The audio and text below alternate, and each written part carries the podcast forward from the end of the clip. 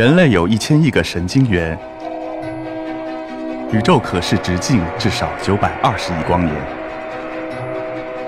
从无限小到无限大，在中科院 SELF 讲坛一起探索未知的世界。本节目由中科院 SELF 讲坛出品，喜马拉雅独家播出。啊，大家下午好，我是陆中华，来自于中国科学院深圳先进技术研究院。今天呢，我来给大家聊一聊我们头顶上这个脑子。首先呢，我想给大家回顾几个问题：我们为什么能够看到阳光？我们为什么能够闻到花香？我们为什么能够呃感受到清风拂过我们的脸庞？我们为什么能够走路？我们为什么会歌唱？我们为什么会学习？我们为什么能记忆？我们为什么会有喜怒哀乐？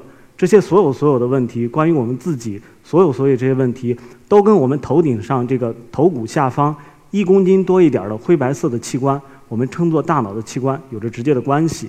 那么今天呢，我用二十分钟的时间，我不能够告诉大家这呃大脑它到底是什么，但是它，我想应该是呃公平的说，它是我们人类或者说我们人类进行的科学事业所要研究的最终的黑盒子之一。那么，甚至我们可以把之一去掉。那么，我又会用二十分钟左右的时间告诉大家 how fascinating this black box is。首先呢，在讲之前，我还是想稍微给大家回顾一下，我们怎么样来定义大脑，到底什么是大脑？那么，从结构的角度上来讲呢，一个最简单的方式来定义大脑，就是大脑中有一千亿个神经元。大家可以想象，整个从地球而言，地球上只有一百亿个人，那么大脑中有一千亿个神经元。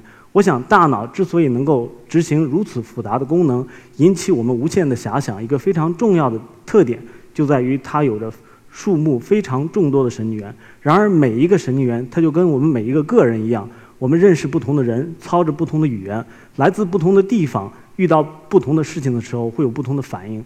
正是有了这样一个多样化的一千亿个神经元所组成的，我们管它叫 ensemble，这样一个非常巨大的集合，所以我们的大脑。才拥有了它无与伦比的功能。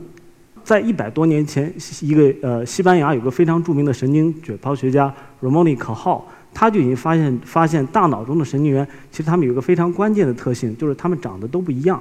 他们甚至形态上的差别要远远大于我们每个人之间的差别，所以他就非常细致的把他在大脑皮层中能够看到的这些神经元细致的勾勒了下来。他当时发现了差不多有图上显示的这种几十种神经元。其实现在我们所知道呢，可能大脑中所拥有的神经元的数量远远多于 Ramon Cajal 先生在一百多年前所能够感受的程度。那么现在呢，随着分子生物学技术的进步，随着光学技术的进步呢，我们可以更好的。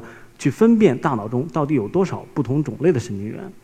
那么这个呢，是在我们脑中一个部分叫小脑，它呢是来负责我们控制运动的神经元，英文叫 Purkinje cell。大家可以看到这个神经元呢，它长得就啊是我们所没有见到的，在自然界中没有任何一个植物，它看起来像是一个植物，但是自然界中没有任何一个植物长成这个样子。上边这些像树杈一样的东西，我们管它叫树突。这是神经元的一个非常基本的结构。除此之外呢，在稍微靠下一点的地方呢，有个圆圆的东西，我们管它叫胞体。你可以如果把它想象成一个是一个这个芯片的话，那么芯片利用上面的树突来收集信号，收集完信号呢，然后通过经过处理以后呢，通过下面有个小小的叫非常长的结构叫轴突，我这里只显示了一部分，把它传递到跟它连接在一起的神经元上面。那么这些很多控制运动的神经元 Purkinje cell 排列在一起。形成一个非常有序的结构，互相之间成形成一个传递和解算信息的有序的结构的时候呢，看起来就像这张图一样。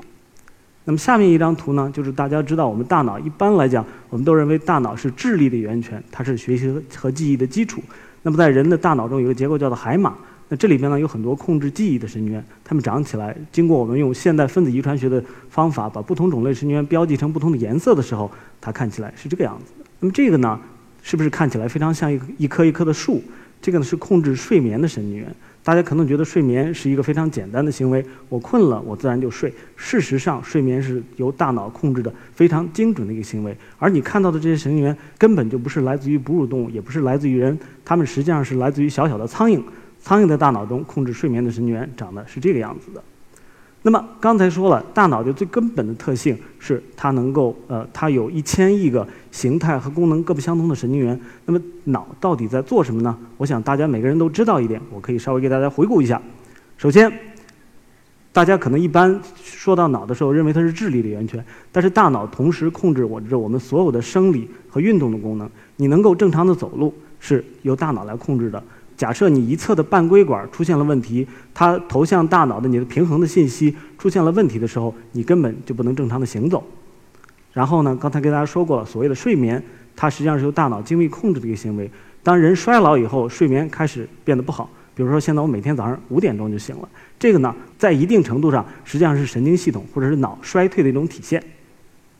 然后呢，呃，人不同于很多其他的，不同于植物。这个呃，它是有非常复杂的社交行为的。那么这个，比方说猫咪在抱着你的腿撒娇的时候，实际上这是猫咪的一种需要。我们人也有非常强烈的社会需要，呃，社会交往的需要，我们在后边还会讲到。然后呢，能够学习的记忆，学习记忆不光是在课在在学校里读书学学习课本上的知识，学习打牌，知道打牌打输的时候往脸上贴纸条，这也是学习的一部分。然后呢，我们人还有一些非常。特别的，经过自然选择保留下来的行为，比方说这个冒险的行为，大家觉得是非常简单。实际上，冒险一点都不简单，它是经过大脑非常复杂计算以后才能够执行的一个行为。后边呢，当然还有讲大家的七情六欲，我们会为什么会喜怒哀乐？呃，我想今天等大家回去以后，我想给大家带给大家一个观点是：我们大脑不光是智力的源泉，非常重要的，它也是情感的源泉。那么稍微总结一下，大脑的功能，我认为可以分成四个部分。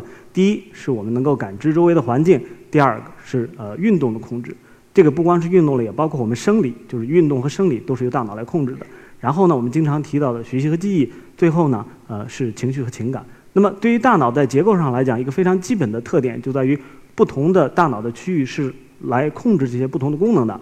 比方说，你的前额叶皮层。这个是用来你的控制你的情感的，你的决策。刚才唐老师这个走到这个山上，在想着怎么样这个这个呃建这个建好这个建筑，在进行不同的抉择的时候，他的这个前额叶皮层应该是非常活跃的，啊，然后后边呢，你的感知觉就是我们能够，我们人有五种感知觉系统，你能够感受外面的世界，这个是由这个后边这个颞叶来控制的，啊，然后另外呢说小脑包括大脑的一部分皮层，它是用来控制运动的。然后我们的呼吸、心跳呢，这基本的功能是由脑干的呃一些非常重要的核团或者叫神经元来控制的。那么这个是大脑在结构上一个非常重要的特点，就是不同的区域它执行了不同的功能。啊，那么大脑不同于人体的任何一个器官，刚才跟大家讲过了，它有一千亿个神经元。从细胞的数目上来讲，它并不比。这个身体的其他的器官有着非常显著的区别，但是大脑之间神经元是通过电信号来相互传递信息的，这个是不同于大脑、不同于身体上任何一个其他器官的。下面我会用一个非常简单的一段视频来给大家解释一下。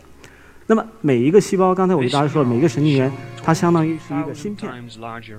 非常芯片，这个芯片呢，它会受到两种信号，一种是红色的信号，是激活它的信号；一个呢是蓝色的信号，是抑制它的信号。在它经过自己的解算以后呢，它会做出个决定，我到底要不要发出一个信号？它发出这个信号是个电信号，我们在神经科学上管它叫动作电位。大家可以看到，呃。注意一下，它有红色和蓝色的信号的集合。当这个信号达到一定程度的时候，大家就可以看到一个信号传递到下游的轴突上。那么这个呢，就是一个动作电位。那么动作电位传递到下游呢，每一个神经元跟下游差不多有一千个左右的神经元。大家可以想，大脑中有一千亿个神经元，每一个神经元又跟一千个细胞发生了信息的交互，所以它这个信息交互的复杂程度远远超过了我们的想象。我认为，在一定意义上是对还原论的终极挑战。想要用还原论的方法来解决这个生物芯片是怎么样工作的，我认为在一定程度上几乎是不可能的事情。那么我们为什么关心大脑？为什么关心脑科学？我想除了它是我们人类认知最终的这个呃要挑战的目标之一，还有一个非常重要的原因在于，大脑如果功能出现了异常，会带来非常非常多的疾病。那么我下面给大家举个例子，比方说大家都非常关心的老年痴呆症。那么左边这个呢是一个正常人的大脑的。这个这个形态，那么右边呢是得了一个 Alzheimer's disease，就老年痴呆症以后的，大家可以看到它皮层的厚度大大的缩减了，就是我们用来执行学习、记忆、情感以及运动这些所有相关的这些信息的神经元，它差不多有百分之五十或者六十以上都丧失了。所以你丧失它这个非常核心的症状，就是你丧失了学习和记忆的能力，你不知道你的家在哪儿了，你不认识你的女儿了。那么除此之外呢，这个在画面中的老人他得了另外一种神经疾病，呃，也是神经退行性疾病，叫帕金森氏症。这个呢，可以看到他在静息态的时候有非常严重的震颤。那么这个震颤是由什么产生的呢？是因为在中脑里边，在大脑一个组织里有一些神经元叫多巴胺神经元。我们到现在还不知道是为什么，在随着人的年龄的增长，这些多巴胺神经元会逐渐的死亡。当它死亡超过百分之八十五的时候，就会出现刚才老年人出现的这个呃在静息态的震颤震颤的症状。那么还有一些非常刚才给大家提到了什么睡眠，不光人会得病，狗狗也会得病。那么这个狗狗呢得了一种非常奇怪的睡眠症，叫发作性睡睡眠症。大家可以观察一下，他现在在玩玩得很好。那么现在他控制睡眠的神经元出现问题了，他会不由自主的马上就睡过去。好，完全睡过去了，是吧？那么大家可以想象，如果是一个人也会得这样的疾病，如果得了这样的病，你能开车吗？你能骑自行车吗？对吧？很显然是不能的。那么甚至连走路都不行，你走着走着路也会睡过去。但这个是呢一过性的，很快呢它会醒过来。这些神经元在这个它有一些监护性的机制，发现你在不应该睡觉的时候睡过去以后，会把你叫醒。那么很快这个狗狗就睡就。所以说我我想这一我想要 propose 一点就是说，大脑真的是非常非常的复杂。我们看起来非常简单、非常容易的，我们日常生活中的每一件事情都是有着精密调控的，哪怕它出了一点点的问题，都会给你的生活带来很大的困扰。